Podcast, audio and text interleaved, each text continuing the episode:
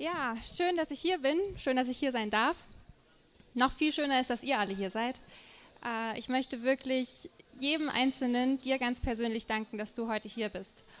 Und äh, ich weiß, dass es immer wahnsinnig viele Dinge gibt, die man machen kann und machen will und irgendwie auch manchmal machen muss. Vor allen Dingen, wenn man in einer größeren Stadt lebt und dass du heute hier bist und mir zuhörst, obwohl du keine Ahnung hast, wer ich bin oder was ich überhaupt zu sagen habe, das ähm, erfüllt mich mit ganz, ganz viel Dankbarkeit und Freude. Deswegen fange ich auch einfach an. Viel Spaß. Noch während wir uns im Arm hielten, fragte ich mich, was ich hier eigentlich mache. Ich fühlte mich wie damals, als ich mit acht Jahren bei meiner Freundin Virginia übernachten wollte und derartig schlimmes Heimweh hatte, dass mich meine Mutter spät abends abholen musste. Doch ich war nicht mehr acht, sondern 23. Ich wollte auch nicht bei meiner Freundin für eine Nacht bleiben. Ich stand in einem Vierbettzimmer einer psychosomatischen Klinik, die mein Zuhause für die nächsten vier, acht oder sogar zwölf Wochen werden sollte.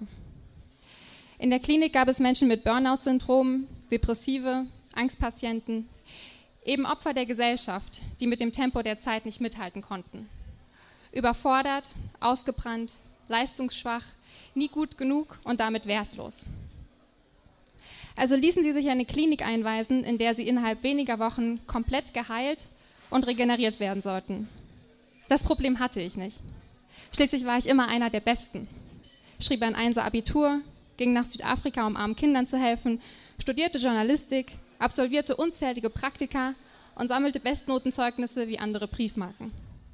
Ich sag ja, was mache ich hier? Es dauerte ungefähr vier Wochen, also ein Drittel meines Aufenthaltes, bis ich wirklich verstand, dass ich genau richtig dort war. Ich oder das, was von diesem Ich noch übrig blieb. Letztendlich hätte man mich in jeder dieser Stationen stecken können. Burnout, Depression, Angst. Ich war eine vielseitige Patientin. Eine Sache allerdings war unübersehbar und musste zuerst behandelt werden. Deswegen kam ich auf Station 1, Essstörung. Meine Diagnose Anorexia, Magersucht. Depression bekommt man bei Magersucht gratis dazu, denn wenn der Körper zu schwach ist, um Hormone auszuschütten, kann man auch keine Gefühle mehr empfinden. Höchstens die schlechten, die schleichen sich immer mal wieder ein. Verzweiflung hält sich hartnäckig. Oder einfach Gleichgültigkeit. Aber Glück, Freude, Zufriedenheit, mit zu starkem Untergewicht keine Chance. Bei 1,73 Meter wog ich noch knappe 43 Kilo. Und jetzt muss ich kurz das Mikro wechseln. Bei 1,73 Meter wog ich noch knappe 43 Kilo. Das einzige Ergebnis in meinem Leben, mit dem ich nicht zufrieden war. 20 Kilo hatte ich zwar schon runter, aber das war nicht genug. Nicht gut genug, nicht schlank genug, nicht schön genug. Ich sah einfach nicht so aus, wie ich es gerne hätte. Leider wusste ich irgendwann gar nicht mehr, wie ich überhaupt aussehen wollte. Auf jeden Fall anders. Nicht so, nicht ich, denn ich, ich war einfach nicht richtig. Meine Mutter ging. Ich blieb. Wir sahen uns drei Monate nicht. Mit diesem Abschied endete eine Zeit, in der sie fast neun Jahre zusehen musste, wie sich ihre Tochter weghungerte und beinahe umbrachte, weil sie es nicht schaffte, sich selbst zu genügen. Wir hatten uns fünf Kliniken in ganz Deutschland angeschaut. Und diese wurde es dann. Mehr konnte sie nicht mehr tun. Obwohl, eine Sache tat sie und tut sie bis heute. Sie betete für mich. Wie konnte es so weit kommen? Die Frage liegt nahe, wenn man sich einmal die Fakten anschaut. Jung, erfolgreich, gebildet. Selbst wenn man sich Fotos anschaut, kann man nicht wirklich verstehen, warum ein hübsches Mädchen mit wilder brünetten Mähne, strahlend blauen Augen und einem süßen Lächeln sich so abscheulich findet. Ich war immer beliebt, hatte männliche Verehrer und da ich seit meinem zwölften Lebensjahr auch Bauch tanze, war ich nicht nur im Stillstand, sondern auch auf jeglichen Tanzflächen, Bühnen oder Shows mit anzusehen. Doch irgendwann veränderte sich mein Denken und schon kleinste Reize reichten aus, um in mir einen Makel zu sehen. Den stärksten dieser Reize kennen wir alle. Er begegnet uns täglich unzählige Male. Beim Zeitungskiosk, beim Blick aufs Smartphone oder abends in die Fernsehröhre. Die Medien sind voll von Reizen, die dir immer eine klare Botschaft vermitteln. Werde besser. Und dieses Besser hat es in sich. Wir sollen fitter sein, uns gesünder ernähren, mehr Geld verdienen, schönere Partner haben, selbst immer toller aussehen und das natürlich alles nebenbei irgendwie unter einen riesengroßen Sombrero-Hut bekommen. Im Jahr 2006 wurde die erste Staffel der TV-Show Germany's Next Topmodel ausgestrahlt. Ich war damals gerade mal 14 Jahre alt. Auf einmal etablierte sich in meinem Freundeskreis ein großes, alles bestimmendes Ziel. Schlank sein.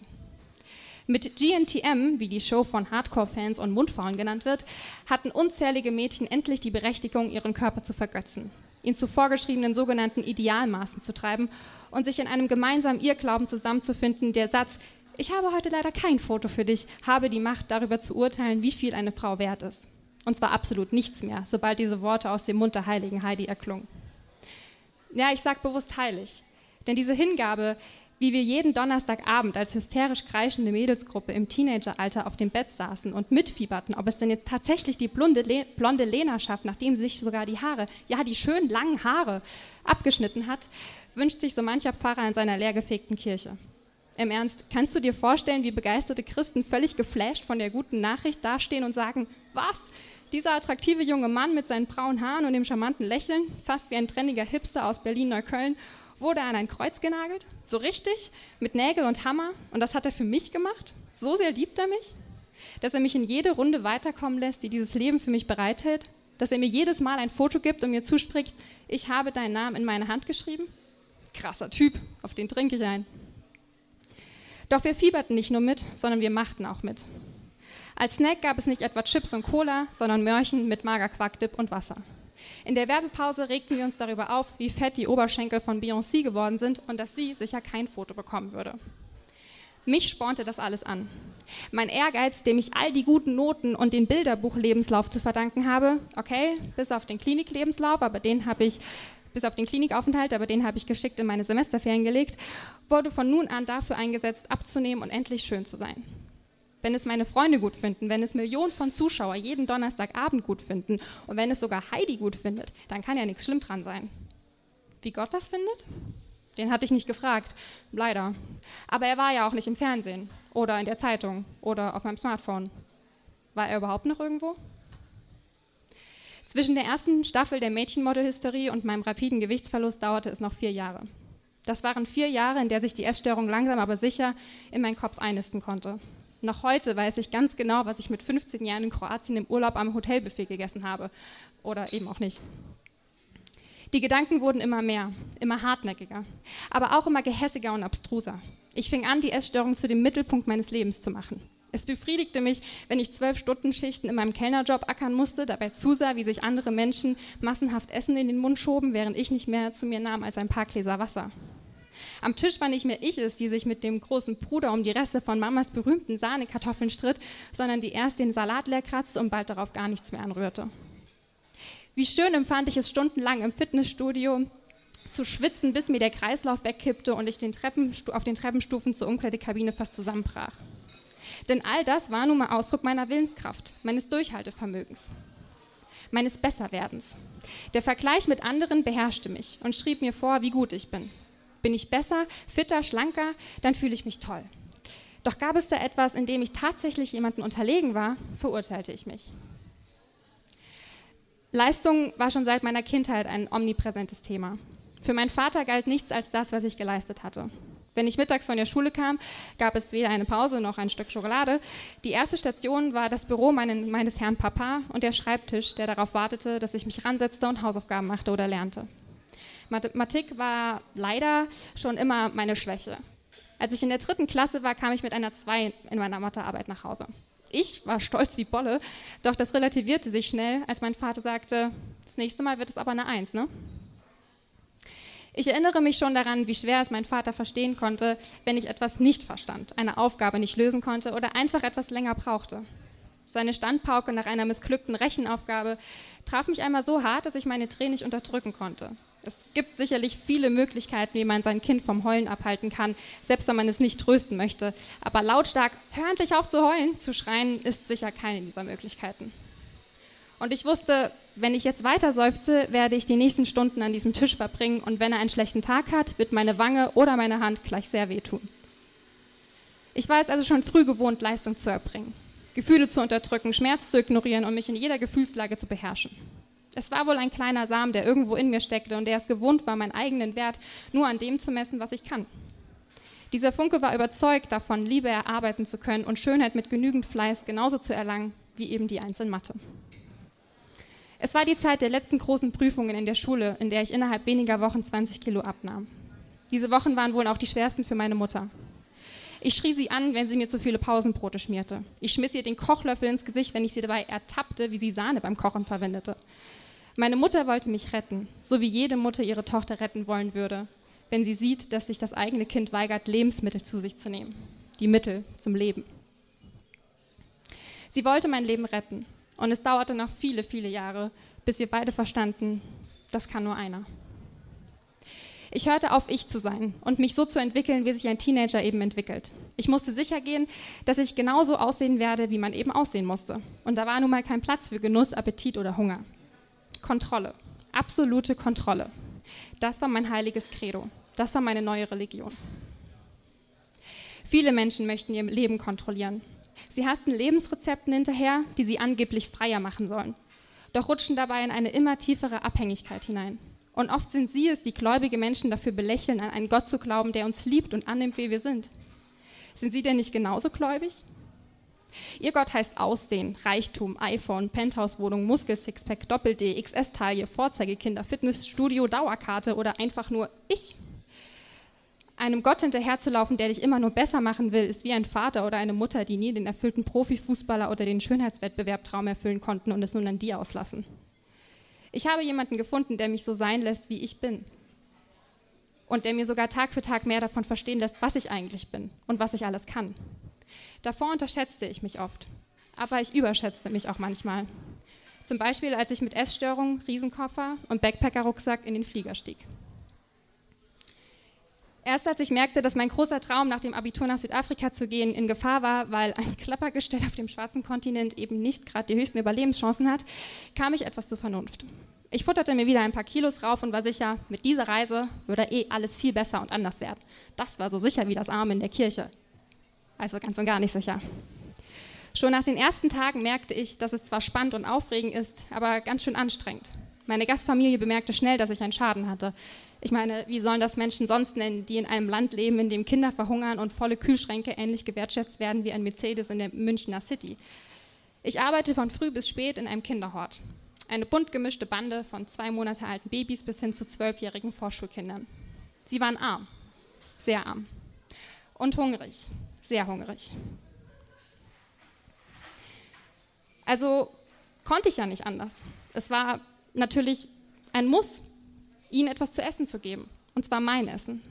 Schließlich hätte ich mir nach Feierabend irgendwo was kaufen können. Diese Kinder aber nicht. Es musste also richtig sein, dass ich diese Kinder ernährte. Und mit richtig meine ich auch von Gott gewollt. Ich meine, bitte, er ist doch derjenige, der immer was von Nächstenliebe predigt. Kleiner Haken, ich kaufte mir nichts nach Feierabend. Ich lehnte auch dankbar jegliche Nachschläge auf großen Big Mama Familienfesten ab. Meine Tante in der Gastfamilie nahm mich regelmäßig mit zur Kirche. Auch in dem Kinderhort erlebte ich, wie diese armen Menschen in dem Glauben eine lebensfreudige Kraftquelle fanden. Sie waren glücklicher als ich. Sie machten sich weniger Sorgen. Sie waren dankbarer. Letztendlich waren sie das, was ich immer weniger war und jetzt auch immer noch mehr sein möchte. Sie waren frei. Bettelarm, aber frei und dadurch doch viel reicher als so mancher iPhone-tippender, Sixpack-habender, von, von der eigenen Dachterrasse blickender, dicke Autos fahrender und dünne Frauen vögelnder Vollblutkapitalist. Nach drei Monaten Südafrika war ich voller Eindrücke, durfte neue Freundschaften schließen und gewann einiges an Lebenserfahrung dazu. Doch etwas ganz Entscheidendes ging auf dieser Reise auch verloren. Einige Kilos. Als mich meine Mutter am Frankfurter Flughafen abholte, heulte sie. Ich dachte damals, es seien Freudentränen. Schon stand das nächste Abenteuer an. Ich begann ein Studium in Magdeburg und zog in meine erste eigene Wohnung. Doch so wie die Probleme in afrikanische Provinzen übertragen habe, zogen sie auch mit in den Umzugskartons in die Ottostadt. Magersucht in einer neuen Umgebung aufrechtzuerhalten, war nicht einfach. Ich wollte ja Zeit mit neuen Freunden verbringen und dazugehören. Aber das Mensaessen rührte ich nicht an. Stattdessen bediente ich mich am Salatbuffet. Schnell was beim Bäcker kaufen ging auch nicht. Während die anderen schon genüsslich in ihre Salamibrötchen bissen, musste ich mal noch schnell aufs Klo, kratzte dort die Butter vom Brötchen und schmiss so viel Käse weg, bis nur das dünnste Scheibchen erbärmlich zwischen einem Salatblatt und einer Scheibe Gurke übrig blieb. Essen und trinken gehen? Fast undenkbar. Und spontan erst recht nicht. Typische Studentenpartys? Fehlanzeige. Feierabendbier auf dem Campus? Nicht mit mir. Lange Partynächte mit viel Alkohol. Erstens hat Alkohol zu viel Kalorien. Zweitens war ich oft zu schwach, um so lange durchzuhalten. Und drittens musste ich morgens fit sein, um zu joggen. Das war meine Studentenzeit. Zumindest bis ich etwas tat, für das ich heute noch sehr dankbar bin. Ich zog mit einer evangelisch-christlich erzogenen, tiefgläubigen Schwäbin zusammen. Wir studierten gemeinsam und gingen in dieselbe Gemeinde. Ich war eine dieser typischen Glaubensheuchler. Geht es mir gut oder ich bilde mir ein, dass es mir gut geht, brauche ich Gott nicht oder ich bilde mir ein, dass ich Gott nicht brauche. Doch geht es mir schlecht und ich bin unglücklich, weil ich einfach nicht wie alle anderen auch in ein Käsebrötchen beißen, auf der Tanzfläche abgehen oder Sonntagmorgen besoffen in meinem Bett liegen kann, dann suchte ich wieder nach Trost. Und zwar ohne jemandem sagen zu müssen, wie dämlich ich mich gerade anstelle, ohne mich seelisch entblößen zu müssen, mich nahbar oder verletzbar zu machen. Da saß ich also jeden Sonntagvormittag in der Skala-Gemeinde und versuchte, meine Aufmerksamkeit weg von den Gedanken in meinem Kopf hin zu den Liedern und den kraftspendenden Texten zu lenken. Das gelang nicht immer, eigentlich gelang es fast nie. Aber trotzdem taten mir diese Besuche gut. Es war ein geschützter Raum mit netten Menschen. Und da war auch Debbie. Mit ihr zog ich also in eine tolle Altbauwohnung in Magdeburg Stadtfeld Ost. Auch hier dauerte es nicht lange, bis sie merkte, dass Zusammenwohnen mit mir nicht gerade einfach ist. Sie versuchte oft, mich aus meinem Essstörungsschneckenhaus zu kitzeln. Lass uns gemeinsam kochen. Ein Satz, der in jeder WG zum Smalltalk gehören sollte. Versetzte mich in Panik. Stimmt nicht ganz. Nicht mich, sondern eher die Essstörung, die Monster in meinem Kopf. Ähnlich wie bei diesen billigen Werbespots von WC-Gelreiniger, bei denen diese Kalkmonster von dem Reinigungsgel angegriffen werden und dann jämmerlich herumschreien, so tobten auch meine Ungeheuer und riefen sich zu, Achtung, Achtung, Alarmstufe 5, unsere Krankheitsträgerin möchte soziale Kontakte knüpfen. Das heißt, sie verliert uns aus den Augen. Eine Freundschaft zwischen Glauben und Krankheit. Ein ständiges Kräftemessen, ein innerer Kampf, ein paradoxes Springen von Geborgenheit und Kontrollverlust und wieder zurück. Am 6. Oktober 2012 wurde ich getauft. Und Debbie war meine Taufpatin. Ich dachte, als getaufte Christin schaffe ich es. Dann bin ich stärker, entschlossener und werde gesund. Ja, ich werde diese Essstörung überwinden. Mit dem Heiligen Geist in mir, gereinigt durch das Wasser, befreit von all der Sünde, all dem Hungern und all dem Magern. Es wird eine Wende sein die Wende. Die Wende von grauer Existenz hin zu einem fröhlichen Studentenleben. Ich hätte mir diese Wende wirklich gegönnt, aber sie kam nicht. So funktioniert Gott nicht. Er macht nicht alles anders, nur weil du dich einmal ins kalte Wasser fallen lässt. Mich hat das enttäuscht. Es hat mich auch wütend gemacht, wütend auf diesen Gott. Was soll ich denn bitte noch alles machen? Willst du, dass ich mich auch selbst ans Kreuz nagle und mit einer Peitsche bestrafe? Wieso kannst du mir nicht einfach von dieser Krankheit befreien, mich gesund machen, mir ein stinknormales Leben schenken? Nach nur einem Jahr WG-Leben gab ich auf. Ich entschied, nach Berlin zu ziehen. Vielleicht habe ich sogar ein Stück meines Glaubens zurückgelassen, aber nicht aus Wut auf Gott, sondern aus Enttäuschung. Ich war enttäuscht von mir selbst. Nicht einmal das konnte ich. Einfach glauben und vertrauen. Nach meiner Taufe hat sich nicht viel geändert. Im Gegenteil. Ich rutschte weiter in eine Abhängigkeit von Magersucht und fühlte kein heiliges Stopp, ich rette dich. Wo lag der Fehler? War ich es nicht wert, gerettet zu werden? Habe ich nicht genug geleistet, um gerettet zu werden? War das alles gelogen? Das weiße Taufkleid, das Wasser, der Segensspruch? Ich schämte mich. Wie wunderbar ist es, dass wir vielleicht unseren Glauben zurücklassen können oder auch mal etwas Vertrauen verlieren, aber man Gott nicht zurücklassen kann. Er ist da, wo immer er sein möchte. Und er möchte bei jedem Einzelnen zu jeder Sekunde sein. Ich zog also um und Jesus begleitete mich. Ich habe ihn nicht darum gebeten. Ich hätte ihm kein schlüssiges Argument liefern können, ihn davon zu überzeugen, dass ich heuchlerische, magernde Selbstzerstörungsmaschine es nur ein klitzekleines bisschen wert sei, begleitet, geschweige denn gerettet zu werden. Die Chancen, dass ich auch mal so ein Vorzeigekind wie Paulus oder der gute alte Abraham wurde, standen schlechter als die Chance, einen VW mit unverfälschten Abgaswerten zu finden. Ich hatte keine Argumente und ich habe sie bis heute nicht. Er, er hat eins. Seine Liebe. Also kam er mit in die Hauptstadt. Berlin. Bunt, rau, frei, sexy, für jeden Tag, Tag und Nacht. Der Duft von unbegrenzten Möglichkeiten lag in der Luft und ich mittendrin. Ich war beflügelt und begeistert, wohnte wochenlang die Couch auf, äh, bewohnte wochenlang die Couch eines Freundes, trank, feierte, schlief bis nachmittags und fühlte mich so lebendig wie nie zuvor. Nebenbei machte ich ein Praktikum beim ZDF und atmete so viel wie möglich von dieser spannenden Medienluft ein. Hier gehöre ich her. Journalismus in einer aufregenden Stadt. Da war kein Platz für Magersucht und die WC-Gilmonster bekamen die Kraft der Berliner Schnauze zu spüren. In your face. Denkste. Wohl eher in my ass. Als das Semester wieder losging, ging nämlich auch das Pendeln los. Neukölln, Alexanderplatz, RE1, in Station Magdeburg, S-Bahn bis Herrenkrug Campus. Macht drei Stunden einfach, ich pendelte also sechs Stunden pro Tag. Stand regelmäßig um 4 Uhr auf, ging nicht vor Mitternacht ins Bett. Ich lernte im Zug, erarbeitete Essays, schrieb an Aufsätzen, ich arbeitete sämtliche To-Do-Listen ab und tat alles Mögliche außer schlafen. Entspannung war tabu. Zeit, die man hat, muss man ja nutzen. Und nutzen hieß etwas Sinnvolles, Zielführendes, Gewinnbringendes tun. Was lernen wir daraus? Abwechslung tut gut. Tapetenwechsel kann befreien. Neue Bekanntschaften und Erfahrungen erweitern unseren Horizont. Keine Frage. Aber solange das nur äußerlich geschieht, man sich der Notwendigkeit nicht bewusst ist, auch in sich etwas zu ändern, ist es nur eine Frage der Zeit, bis ein die WC-Gel-Monster wieder einholen. Putzt man eine Toilette regelmäßig, bleibt sie sauber. Schrubbt man sie einmal radikal von oben bis unten, aber lässt sie dann wochenlang einfach so stehen, wird sie schnell wieder von Dreck befallen und ist im Nu schlimmer verkalkt und verschmutzt denn je. Die Hürde, da nochmal ranzugehen und wieder zu schrubben, ist viel größer, als immer mal wieder die Klobürste und den Lappen in die Hand zu nehmen. Ich aber fühlte mich viel zu wohl in meinem Käfig, in meinem verkalkten, schmutzigen Dixie-Klo.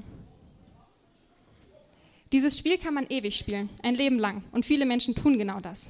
Problem? Weglaufen. Gleiches Problem? Wieder weglaufen. Problem wird größer, schneller weglaufen. Auch ich wollte wieder raus aus dem Trott. Ähnlich wie bei der Flucht nach Berlin setzte ich alle Hoffnungen auf Besserung in eine weite Reise. Es ging zum ZDF-Auslandsstudio nach Singapur und direkt im Anschluss zu den Kollegen nach Nairobi in Kenia.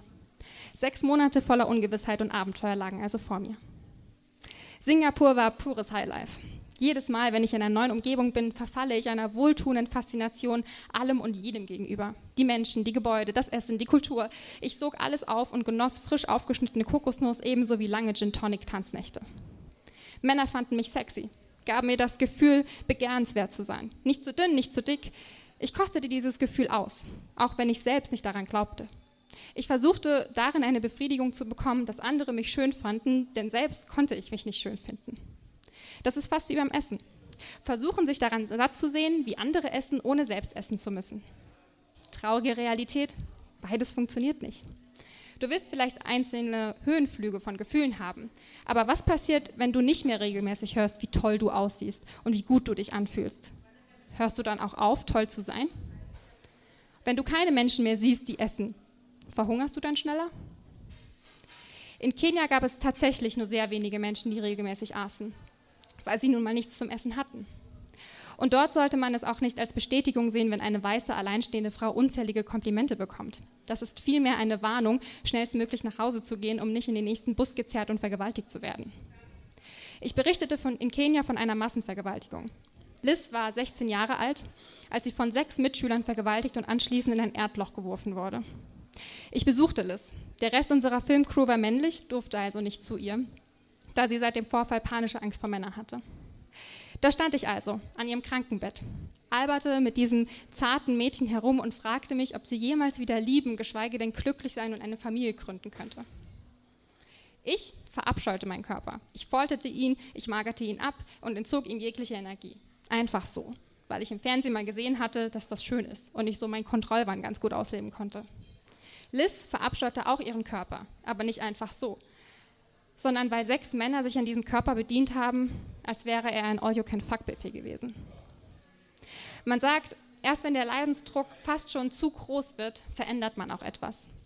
Bei Magersucht ist man es selbst, die den Leidensdruck aufbaut. Ich entscheide nicht zu essen. Ich entscheide zu viel Sport zu machen. Ich entscheide mich mit anderen zu vergleichen, damit auch diesen anderen die Macht zu geben, über mich zu bestimmen.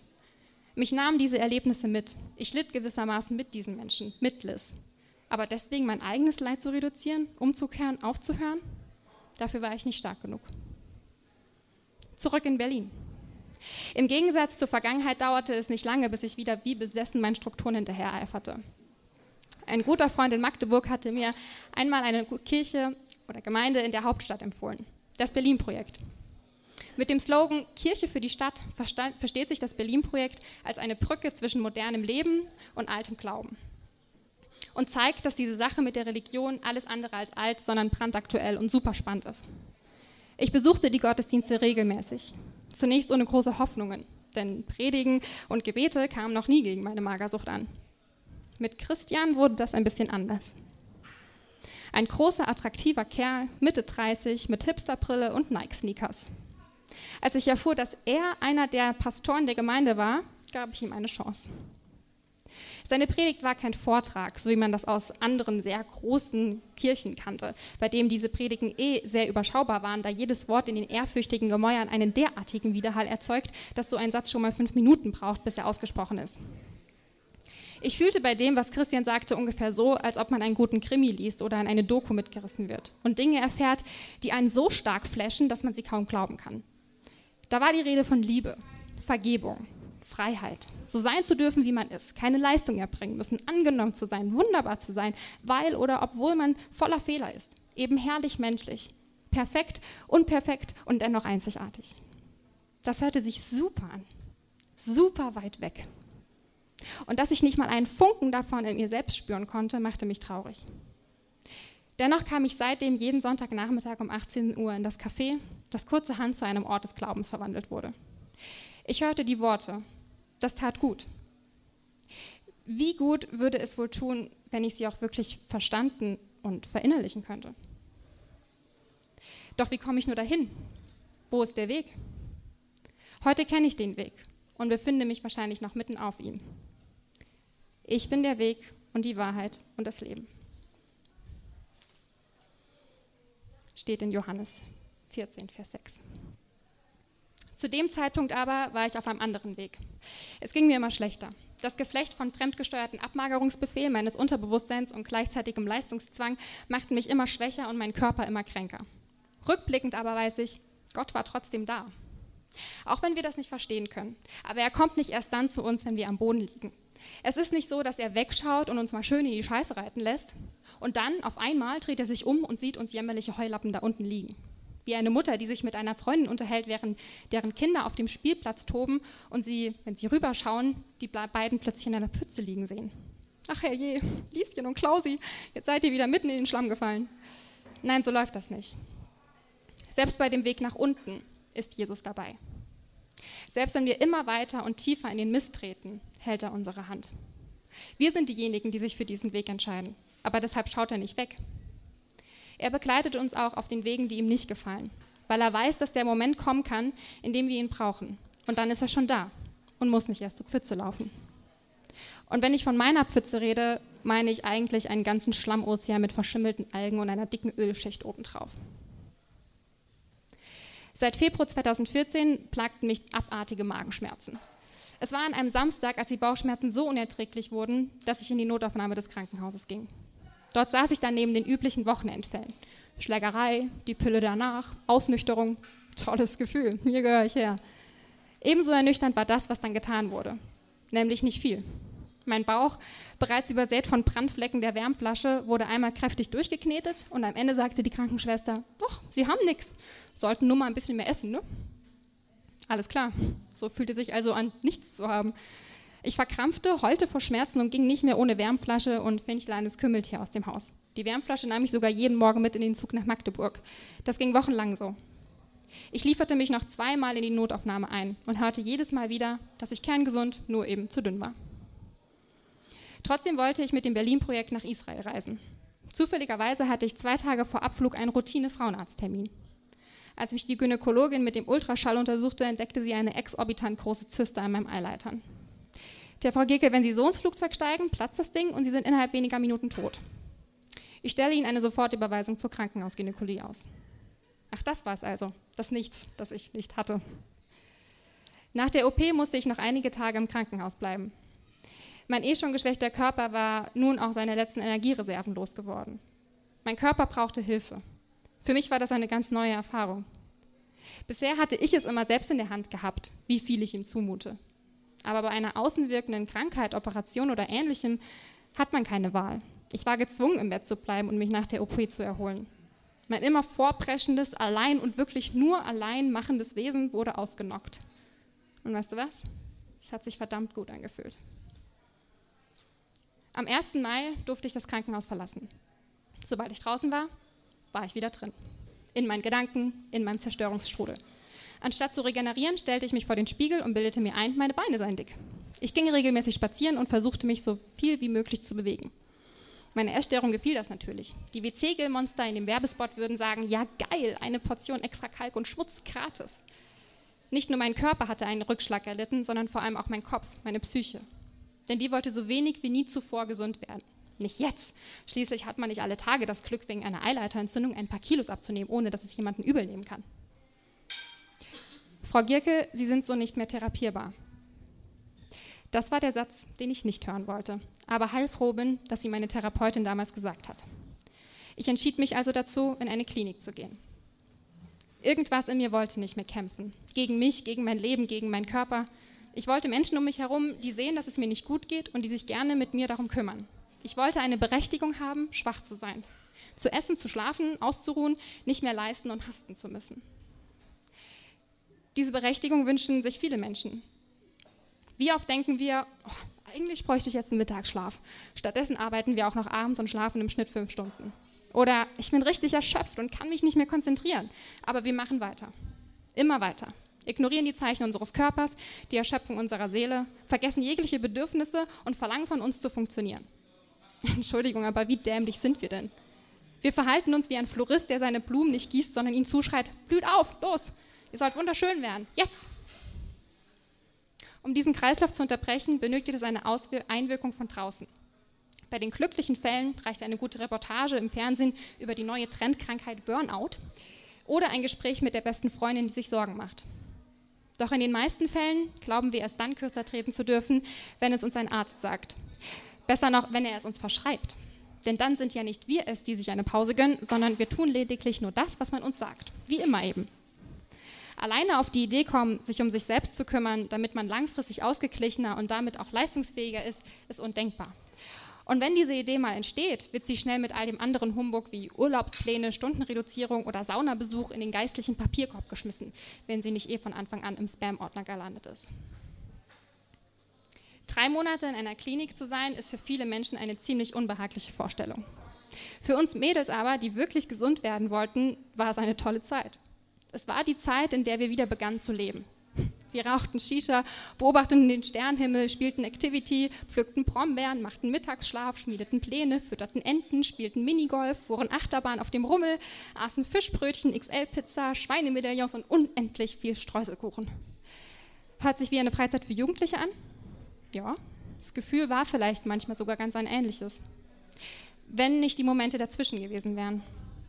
Therapiestunden, in denen man jede Facette der Krankheit durchspielte, Wahrnehmungspraktiken, bei denen man seinen verabscheuten Körper aufzeichnen musste, Doppelportionen in der Mensa, die für verkleinerte Mägen ganz schön schmerzhaft sein können, hochkalorische Eiweißshakes, die man sich nach zwei Tellern Mittagessen zusätzlich reinziehen musste, um das Wochenziel zu erreichen, fast täglichen Suizidalarm, wenn sich jeder mal jemand irgendwo aufschlitzen wollte, der Geruch von Erbrochenem und du wusstest ganz genau, dass deine Freundin einen Bulimie-Rückfall hatte und mit das Schlimmste, der Moment, in dem gesagt wird, dass jemand rausfliegt, weil sie nicht genug zugenommen hat und die Krankenkasse die Kosten nicht mehr übernehmen wollte.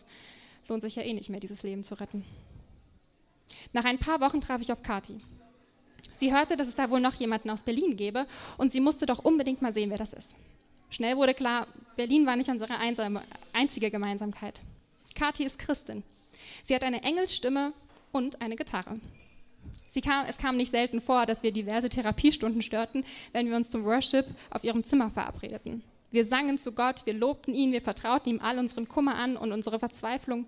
Mitpatienten hörten das, Therapeuten hörten das. Erstere wollten mitmachen, Zweitere bestimmt auch, baten uns aber höflich, dann vielleicht doch etwas leiser zu sein, so toll sie das auch fänden. Wir machten nicht leiser. Im Gegenteil. Dieser Ruf nach einem, der uns sagt, dass er uns liebt, so wie wir sind, diese Bitten um Hilfe, diese Hoffnung auf etwas Besseres, sollte jeder hören und immer lauter werden. Um uns herum, aber vor allem auch in uns. Fast täglich packte ich meine Bibel ein und ging zu einem kleinen See. Dort las ich Stellen aus einem Bibelleseplan und betete. Hatte ich zugenommen und fühlte mich schlecht? Ich ließ es Gott wissen. Hatte ich nicht zugenommen und war ängstlich, ob ich rausgeschmissen werden würde? Ich ließ es Gott wissen. Fand ich alles zum Kotzen? Ich ließ es Gott wissen. Ging es mir besser als am Vortag? Ich ließ es Gott wissen. Vermisste ich meine Familie? Ich ließ es Gott sehr oft wissen. Wurde ich sauer auf meine Familie und alle anderen, die es so weit haben kommen lassen? Ich ließ es Gott wissen. Wollte ich am liebsten sterben? Ich ließ es Gott wissen. Doch wollte ich auch endlich wieder leben? Ich ließ es Gott wissen. Bei nur einer Einzeleinheit mit meiner Therape Bezugstherapeutin pro Woche und unzähligen Gruppentherapien, in denen jeder ein Problem hat, war es schön zu wissen, dass Gott einfach immer Zeit hatte und ich ihm alles erzählen konnte. Er stellte keine komischen Fragen wie, und wie fühlen Sie sich dabei, Frau Gierke? Er wusste nicht immer alles besser. Na, Ihre Gewichts Gewichtskurve sieht aber nicht gut aus. Und er jammerte auch nicht herum. Jenny, ich will nicht mehr, ich gehe jetzt laufen und dann kotze ich und dann trinke ich morgen einfach ganz viel Wasser vor dem Wiegen, dass es niemandem auffällt. Nein, so war er nicht. Er war einfach da. Er hörte zu. Er nahm mich ernst und wusste genau, was ich brauchte. Er war mein Ruhepol, etwas nur für mich. Er gab mir die Möglichkeit, mehr bei mir selbst zu sein, mich gnädiger anzuschauen und zu vertrauen. Irgendwann habe ich mir angewöhnt, vor dem Wiegen vier Worte immer und immer wieder zu sagen. Ich vertraue dir, Jesus. Jeden Mittwoch und Freitag um 7 Uhr morgens mit Bademantel an einer Schlange zu warten, um irgendwann vor der Co-Therapeutin plank ziehen zu müssen und mich nackt auf dieses Ding zu stellen, um dann völlig unvorbereitet mein Urteil zu hören, war nicht gerade meine Lieblingsbeschäftigung. Aber in dem Moment, in dem ich das abgegeben habe, war es nicht mehr meine Verantwortung. Ich versuchte mit jedem Wiegen immer mehr darauf zu vertrauen, dass es okay ist. Egal was es ist. Ob mehr oder weniger, ob ich es gut finde oder am liebsten gleich wieder abtrainieren lassen möchte. Ich vertraute darauf, dass Jesus die Zahl auf der Waage anzeigen lassen wird, die in diesem Moment, an diesem Tag gut ist. Auch heute wiege ich mich noch sehr regelmäßig. Gott sei Dank tue ich das nur für mich und zu Hause. Dennoch schließe ich die Augen und sage, ich vertraue dir, Jesus, bevor ich auf den Piepston der Anzeige warte. Und das ist eine Übung, die du in vielen Bereichen deines Lebens anwenden kannst. So wie das Gewicht eine Nachricht ist, mit der ich umgehen muss, gibt es unzählige Mitteilungen, auf die wir immer wieder warten. Bekomme ich den Job? Welche Note habe ich in der letzten Prüfung? Bekomme ich meine Traumwohnung? Ist noch ein Platz in meinem Wunschtutorium frei? Bin ich schwanger? Werde ich befördert? Wird er mich jetzt endlich fragen? Unser Leben ist voll von Entscheidungen, die wir nicht in der Hand haben. Nachrichten können uns oft nur beides sein. Gut oder schlecht. Doch damit geben wir ihnen auch die Macht, dass wir uns gut oder eben schlecht fühlen. Was wäre, wenn wir sie einfach nur als das annehmen, was sie sind? Nachrichten, Geschehnisse, Mitteilungen, die uns wieder ein Stück auf unserem Lebensweg führen. Der Grund, warum wir ihnen so viel Einfluss auf unsere Gemütslage geben, ist der, dass wir uns auch dafür verantwortlich fühlen. Wir sind immer an allem schuld und tragen die volle Verantwortung. Alles, was geschieht, können wir beeinflussen. Und alles, was schlecht gelaufen ist, hätten wir auch besser machen können. So ein Quatsch. Natürlich solltest du lernen, wenn eine Prüfung an der Uni ansteht und du musst schon mal auf ImmoScout schauen, wenn du dir eine neue Bleibe wünschst. Doch letztendlich ist das Leben voll von unvorhersehbaren Nebensträngen, die wir weder erkennen, geschweige denn beeinflussen können. Du kannst nicht jede Eventualität berechnen. Du kannst dich nicht gegen jedes Aber, wenn vielleicht unter Umständen ja doch absichern. Du kannst nicht immer am richtigen Ort und zur richtigen Zeit dort sein. Wenn ich dir nun also die Wahl gebe, Entweder du versuchst Superman, Catwoman und Bernd das Brot gleichzeitig zu sein, fühlst dich für alles, was in deinem Leben nicht sofort klappt, schuldig, verurteilst jeden Umweg und erstickst fast an der Unzufriedenheit, die daraus folgt. Oder du vertraust. Du vertraust. Bumm, fertig. Einfach vertrauen. Du vertraust darauf, dass es genauso gut ist, wie es ist und dass du nichts hättest besser oder mehr machen können. Du lernst natürlich aus deinen Schritten. Du bemühst dich, deine Ziele zu erreichen, aber alles andere gibst du ab. Du lässt geschehen und du lässt dich am Leben. Für mich gibt es nur einen, dem ich wirklich zutraue, all das im Blick zu haben, was ich nicht sehe, all das auszugleichen, was ich nicht aufbringen kann, all die vielleicht in Definitivs zu wandeln und mich währenddessen nicht dafür zu verurteilen, was ich nicht schaffe, sondern mich in dem zu motivieren, was gut läuft. Für mich hat Jesus bewiesen, dass er das kann. Und wer mir das nicht glaubt, kann ja mal nachlesen. Das Ding heißt Bibel und ist in jeder gut sortierten Buchhandlung zu finden. Ich glaube, man kann sich das sogar mitnehmen heute. Über zwölf Wochen schmückte sich mein Zimmer mit immer mehr Zettelchen, Fotos und Notizen. Nicht selten war ich in der Klinik bis 4 Uhr nachts wach und damit beschäftigt, die Therapiestunden Revue passieren zu lassen. Neu gewonnenes aus der Achtsamkeit zu wiederholen, es auf einen Zettel zu schreiben und in meinem Zimmer aufzuhängen. Achtsamkeit war ein wichtiger, wenn nicht sogar der entscheidende Teil der Therapie. Gedanken anzunehmen, ohne ihnen die Macht zu geben und zu lernen, dass auch die am allerfestesten Verhaltensmustern aufgebrochen werden können. Es ist wie mit einer Schnellstraße. Auf einer Schnellstraße kommt man gut voran. Man kennt den Weg und weiß genau, wo man am besten überholt. Jeden Tag fährt man diese Straße, immer wieder, jahrelang, jahrzehntelang. Auch wenn man auf keinem anderen Weg so schnell vorankommt, vergisst man dabei völlig, was neben der Schnellstraße ist. Die Natur und die Umgebung sieht man nicht, interessiert sich nicht dafür und verschränkt sich nur auf seinen eigenen Turbogang. Ganz unauffällig, rechts neben dieser Schnellstraße, verläuft ein kleiner Schotterweg. Du bist schon tausendmal an diesem Schotterweg vorbeigefahren, ohne es zu merken. Eigentlich sieht er wirklich schön aus. Und von dort hat man eine ganz andere Aussicht auf die Umgebung. Dann beginnst du an der Ausfahrt abzubremsen. Aber du bist so sehr in deinem Schnellstraßending drin, dass du einige Male die Ausfahrt verpasst. Du merkst, was es für eine Herausforderung ist, vom Gas zu gehen und deine gewohnte Geschwindigkeit zu brechen. Doch dann schaffst du es. Du holperst über diesen Schotterweg und findest dich in einer ganz anderen Perspektive wieder. Hier siehst du viel mehr. Du riechst die Luft, du hörst Kühe und nicht nur Motorengeräusche. Aber es dauert eine Zeit lang, bis dir dieser Schotterweg so vertraut vorkommen wird wie die Schnellstraße. Oft noch entscheidest du dich für die Speed-Variante. Aber jedes Mal, wenn du dich auf den Schotterweg traust, bist du fasziniert. Es liegt ganz allein bei dir, welchen Weg du gehst und für welche Ausfahrt du dich entscheidest. In der Achtsamkeit sagt man, zwischen Reiz und Reaktion liegt immer eine Freiheit. Und genau so ist es. Wir sind stündlich mit unzähligen Reizen konfrontiert. Das können ganz banale Dinge sein wie, kaufe diesen Badreiniger. Aber je nach Individuum gibt es auch gefährliche Reize. Zum Beispiel, wenn ein trockener Alkoholiker die neue Wodka-Werbung sieht oder eine Magersuchtgefährdete an der x-ten Alma Seed-Reklame vorbeiläuft. Der Reiz, den Wodka zu beschaffen, das Abnehmmittel zu kaufen, ist da. Aber du hast die Freiheit, es tatsächlich zu tun oder einen anderen Weg einzuschlagen. Eben den kleinen Schotterweg, den du noch nicht so gut kennst, aber eigentlich ganz gerne hast. Übrigens, in der Bibel steht, zwischen der Gefahr und dir stehe immer noch ich. Egal, ob du es in der Achtsamkeit oder im Glauben an Gott findest. Wir sind nicht schutzlos ausgeliefert. Weder der Werbung noch verletzenden Worten und auch nicht unseren eigenen Gedanken. Wir müssen uns lediglich bewusst werden, was wir alles können und dass wir in der Lage sind, auch den Schotterweg zu nehmen. Um meine Magersucht zu überwinden, lernte ich also das, was jeder Mensch wissen sollte. Du musst nicht das tun, was du immer tust. Ob das jetzt hungern, saufen, kotzen, Sport, arbeiten, heulen, verzweifeln, rechtfertigen, argumentieren, streiten, stehlen, lügen, Angst haben, verzweifeln, dich verstecken oder Bauersucht Frau sehen ist, du bist viel freier, als du denkst. Ihr aber, liebe Brüder, seid zur Freiheit berufen. Steht im Galaterbrief im Neuen Testament. Denn der Herr ist der Geist. Wo aber der Geist des Herrn ist, da ist Freiheit. Ist im Korinther zu lesen. Und werdet die Wahrheit erkennen und die Wahrheit wird euch frei machen, schrieb Johannes. Zur Freiheit hat uns Christus befreit. So steht nun fest und lasst euch nicht wieder das Joch der Knechtschaft auflegen. Wieder Galater. Merkst du was? Knechtschaft, Sklavin sein, gefangen von schädlichen Verhaltensweisen, dem Zwang verfallen, immer besser zu sein, nie zu genügen, doch dann das Wahre erkennen, zu sich selbst, zu dir selbst finden, sich sehen mit allen Schwächen und Stärken zur Freiheit berufen, alte Sünden und Fehler ablegen, Neues sehen, Neues erlernen und sich auf neue Wege trauen. Wahrscheinlich habe ich durch die Magersucht meinen Glauben nicht neu entdeckt, sondern ihn überhaupt erst wirklich irgendwie entdeckt. Ich habe einen Zugang zu meinen Stärken, einen Umgang mit meinen Schwächen erlernt und erkannt, wie viel das, was in der Bibel steht und das, was Gott mir zuspricht, mit dem zu tun hat, was ich hier draußen eigentlich fabriziere. In der Klinik sind viele dieser Schalter umgelegt worden. Doch die eigentliche Herausforderung stand allerdings noch bevor wie bleiben diese Schalter auch nach der Klinik umgelegt? Meine Mutter brachte mich zur Klinik hin und holte mich auch wieder ab. Sie merkte schnell, dass ich mich in einigen Dingen geändert hatte. Doch spätestens auf der Autobahn in einer Raststätte wurde deutlich, dass es noch ein sehr langer Weg sein würde. Und zwar, als ich mich dieses Überangebot an Speisen hoffnungslos überforderte. Ich war raus aus der Käseglocke. Ich war nicht mehr an diesem Ort, der mir die Erlaubnis gab, mich um mich selbst zu kümmern.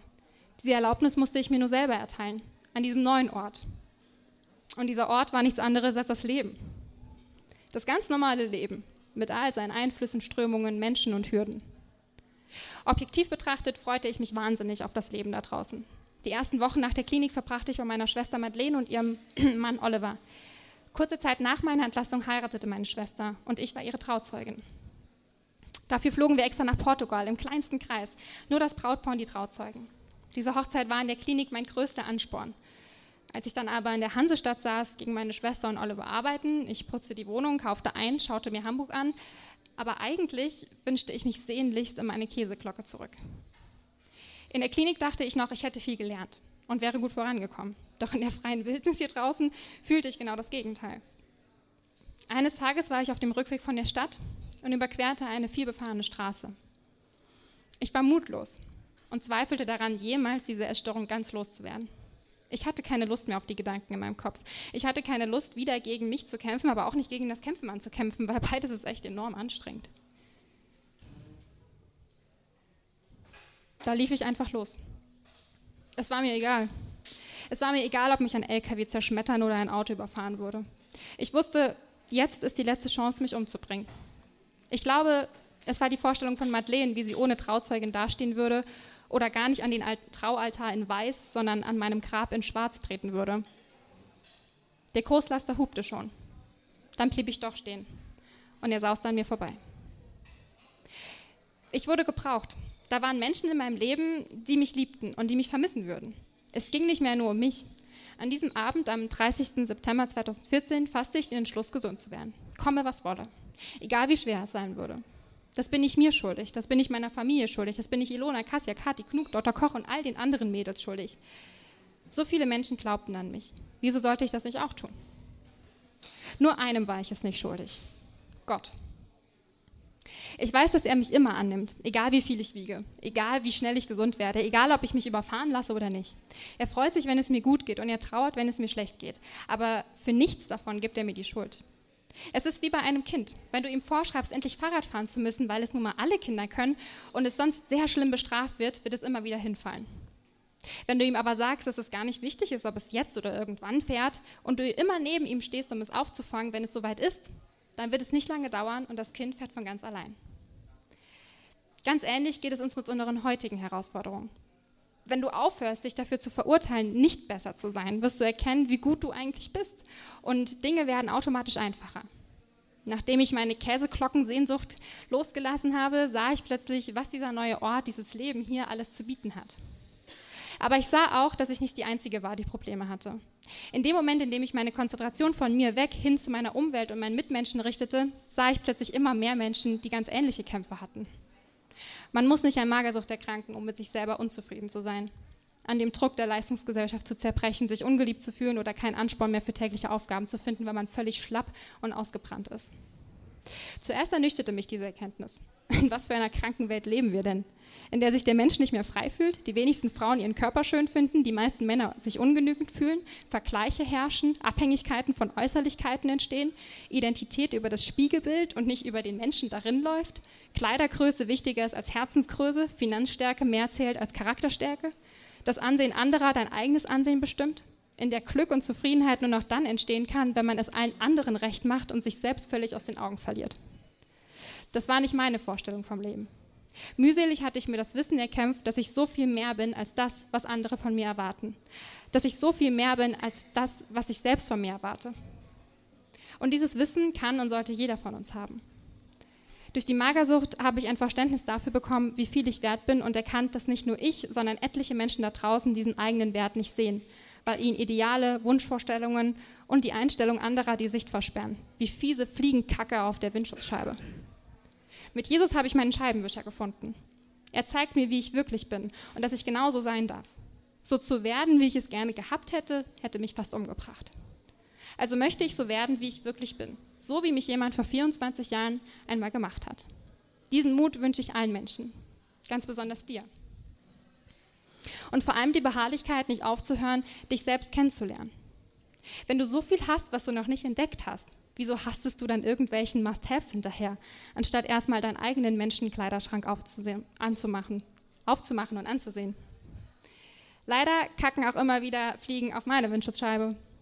Aber es gelingt mir Stück für Stück, rechtzeitig den Hebel umzulegen, damit der Scheibenwischer losgeht. Irgendwann wird der Hebel auch umgelegt bleiben. Da bin ich mir ganz sicher.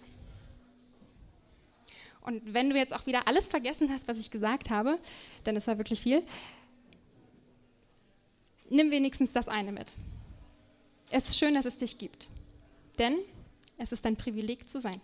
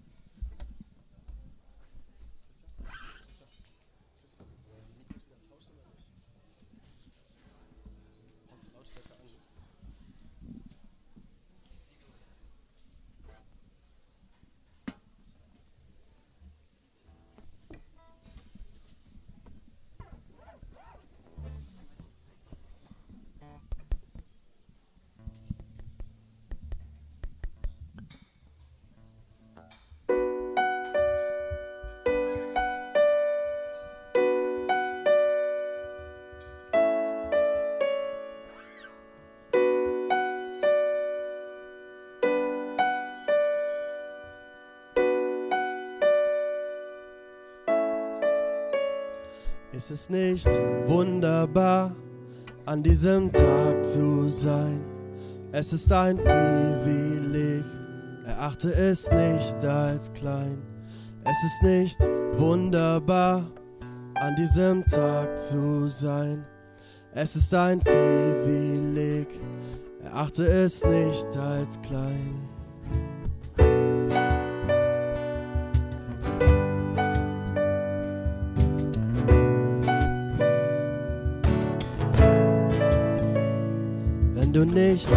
Weiter weißt, sich Wahrheit als falsch erweist und deine Philosophie bleibt nur tote Theorie. Wenn du nicht, nicht mehr glaubst, Erwartungen zurückschraubst und sagst an Gott glaub ich nicht, sag ich dir Gott glaubt an dich und er tut auch heute noch Wunder, Stunde, Tag für Tag tut der Herr heute noch Wunder, Stunde um Stunde, Tag für Tag, Tag für Tag.